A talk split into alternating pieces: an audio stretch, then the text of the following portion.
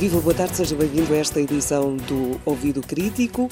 Na edição de hoje vamos olhar para o que se passou em janeiro no Capitólio, à luz da literacia mediática, logicamente.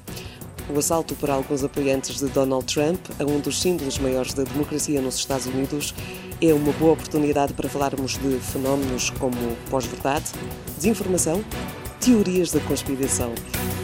Joana Filola, há algum tempo queríamos um, trazer esta temática ao ouvido crítico, é hoje, e de facto podemos usar o assalto ao Capitólio para, à luz da literacia mediática, falarmos destes fenómenos pós-verdade, desinformação e teorias da conspiração. Olá, Noemi, exatamente. Uh, se calhar é importante começarmos por recordar o que é que se passou. Portanto, no dia, no dia 6 de janeiro houve um comício que o Trump deu, onde estiveram apoiantes seus, e nesse comício Trump voltou a insistir que tinha ganhado as eleições e que lhe tinha sido roubado o poder. E então muitos dos seus apoiantes, centenas na verdade, decidiram fazer uma marcha e invadir o Capitólio, que é o correspondente em Portugal à nossa Assembleia da República. E ainda por cima eles fazem isto num dia simbólico, que era o dia em que se estava a começar a fazer a transição do poder para o Biden. Houve aqui uma junção de uh, vontades uh, que provocaram este, este momento. Mas uh, o dia 6 de janeiro é de facto o culminar de muitas outras coisas. Sim, de facto, isto só pode ser compreendido num contexto mais amplo, não é? O Donald Trump já há meses que vinha insistindo nesta ideia de que as eleições tinham sido fraudulentas. E isto faz-nos lembrar uma, uma frase célebre do ministro de, da propaganda do Hitler. Ele dizia que uma mentira, muitas vezes repetida, tornava numa, numa verdade. E o Trump foi pródigo em fazer isto, isso, não é? Ele repetiu tantas vezes esta ideia que os seus apoiantes acreditaram. Pronto, no fundo foi, é uma grande teoria da, da conspiração em que os apoiantes apoiam e, portanto, aquilo que eles vão fazer para eles é entendido como uma defesa da democracia e como um combate às ilegalidades, porque eles acreditam piamente que as eleições foram roubadas. O que nos leva aqui uh, ao debate no âmbito da literacia mediática. Exatamente, porque aqui nós estamos a ver o que é a pós-verdade, não é? Em que se torna mais importante a percepção que as pessoas têm das coisas do que propriamente aquilo que aconteceu, não é? E a opinião, as pessoas formam opinião baseada, baseadas em crenças, essa opinião é baseada em crenças e em apelos que são feitos à emoção, que foi o que o Trump fez sempre, e portanto deixam de lado os factos e passam a acreditar naquilo que não é comprovado, que não vem nos jornais e que não passa de narrativas alternativas, não é? Tendo sido a história que foi e no sítio que foi e que teve protagonismo mundial teve, percebemos cada vez mais que a literacia mediática é muito importante porque a nossa vida eh, contempla redes sociais e as redes sociais, quando não bem utilizadas, ajudam a amplificar todas estas teorias. Sim, o que se passou aqui só foi possível também graças às redes sociais, ou seja, as redes sociais ajudaram a ampliar de uma forma enorme todas estas mentiras que foram repetidas até à exaustão pelo Trump porque numa rede social cada um escreve o que quiser, ou seja, as pessoas não estão obrigadas, tal como os jornalistas estão, a cumprir nenhum código, não é? E, portanto, muitas pessoas uh, não distinguem a credibilidade das fontes, acreditam em tudo aquilo que leem, e para muitos, numa rede social, um artigo de jornal e a opinião de um desconhecido passam a valer o mesmo, e é aí que reside o perigo, não é? Porque as pessoas vão basear as suas opiniões em questões que nada têm de verdadeiro. E depois, ainda nas redes sociais, temos o problema das bolhas de filtro, porque já falámos aqui também no ouvido crítico delas. Os algoritmos fazem com que nos apareçam online mais informações que vão ao encontro daquilo que, já, que nós já pensamos.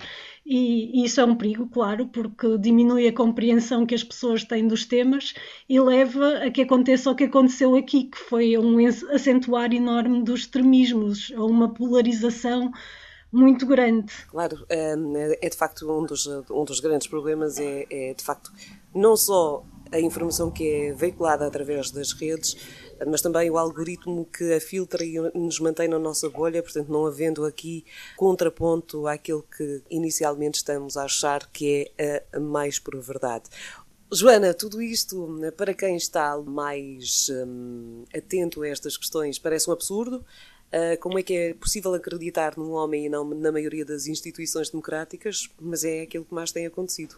Este, este, isto que se passou no, no Capitólio mostra precisamente isto, isso, não é? Quem está de fora acha, acha isto inacreditável, não é? Como é que estas pessoas todas vão atrás deste homem que a gente sabe que está a dizer mentiras? Mas, mas isto é muito interessante porque tem a ver com as teorias da conspiração e quem estuda estas teorias sabe que o poder que elas têm vem precisamente do facto de elas serem narrativas muito simples, muito claras, ao contrário do que é a realidade, não é? A realidade é complexa e, portanto, para muitas pessoas aderir a estas teorias da conspiração é uma forma delas reduzirem a incerteza que sentem, a ansiedade que lhes vem de estarem no meio do que é, do que é a realidade. É como esta questão da Covid-19. Há muita gente que continua a dizer que isto é uma gripezinha.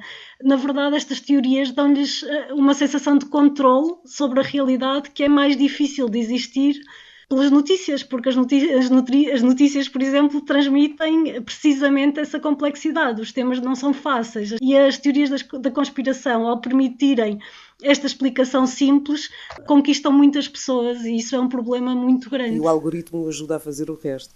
Ora, eu não sei se tu, tu, tu terás resposta para, para a pergunta seguinte, mas haverá uma forma de evitarmos que isto volte a repetir-se? Olha, Noemi, eu acho que episódios como este só vêm acentuar a necessidade, de facto, de apostar na literacia para os média, para a informação, para as notícias.